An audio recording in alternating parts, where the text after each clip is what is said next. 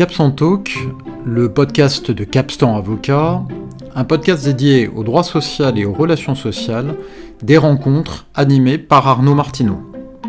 Sans attendre la décision du Conseil constitutionnel, Capstan Talk vous présente les différents aspects de la réforme des retraites, un jour, un podcast.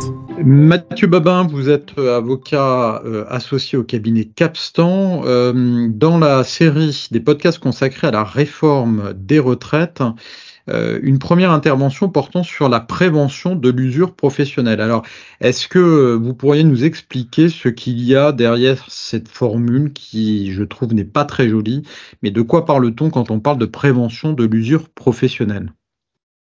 Bonjour Arnaud. Alors, sont visés en fait les fameux travaux pénibles.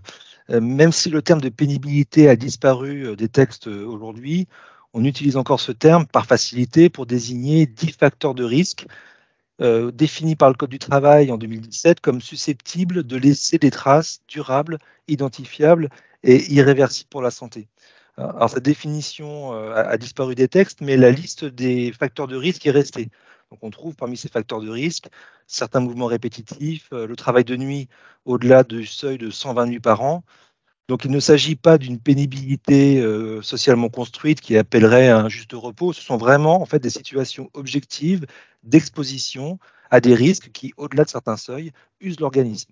C'est pourquoi d'ailleurs dans la loi actuelle, enfin la loi adoptée, le terme d'usure professionnelle euh, paraît mieux adapté que le terme de pénibilité. Alors, est-ce que vous pourriez nous expliquer les raisons pour lesquelles euh, cette prévention de l'usure professionnelle est, au cœur de la réforme sur les retraites? On entend beaucoup dire que les travaux usants placent beaucoup d'actifs dans l'impossibilité de poursuivre leur activité jusqu'à l'âge de 64 ans. Mais au-delà de ce problème, euh, il faut savoir que l'usure professionnelle entraîne un, vieillissement euh, précoce de l'organisme et une réduction de l'espérance de vie. Donc c'est la raison essentielle pour laquelle, depuis déjà plusieurs années, euh, ces risques euh, de, facteurs, euh, ces risques de pénibilité, cette exposition à facteurs usants, fait l'objet déjà de deux dispositifs, un curatif, qu'on appelle le compte personnel de prévention, qu'on sera amené à évoquer sans doute plus tard, et puis un autre qui est préventif, qui est vraiment dédié à la prévention de ces travaux pénibles. Mais alors justement, est-ce que vous diriez que la loi renforce la prévention de ces risques?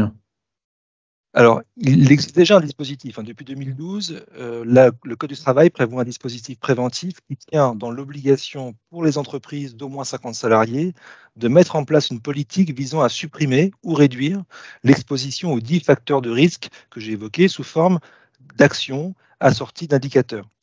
Il s'agit d'une obligation de négocier avec les partenaires sociaux et en cas d'échec des négociations, d'agir par voie de plan d'action avec euh, possiblement des, des pénalités financières. Donc, ce n'était pas l'objet d'une loi de financement de la sécurité sociale que de modifier ce dispositif. En revanche, la loi adoptée prévoit la création d'un fonds d'investissement dans la prévention de l'usure professionnelle qui sera financé par les cotisations patronales de la branche Action du Travail et qui pourra lui-même, ce fonds, financer des entreprises, notamment celles qui sont identifiées par les CARSAT, en vue de soutenir leurs démarches de prévention. Et, et l'étude d'impact de la loi évoque un milliard d'euros sur cinq ans, donc c'est un budget considérable. Mais attention, seuls seront visés certains facteurs de pénibilité qu'on appelle les facteurs ergonomiques, c'est-à-dire pour l'essentiel le port de charge, les postures pénibles et les vibrations mécaniques. Les branches professionnelles seront mobilisées pour cartographier les métiers concernés. Donc il faudra être extrêmement attentif à cette définition conventionnelle des postes concernés. Merci Mathieu Babin pour toutes ces précisions. Merci Arnaud.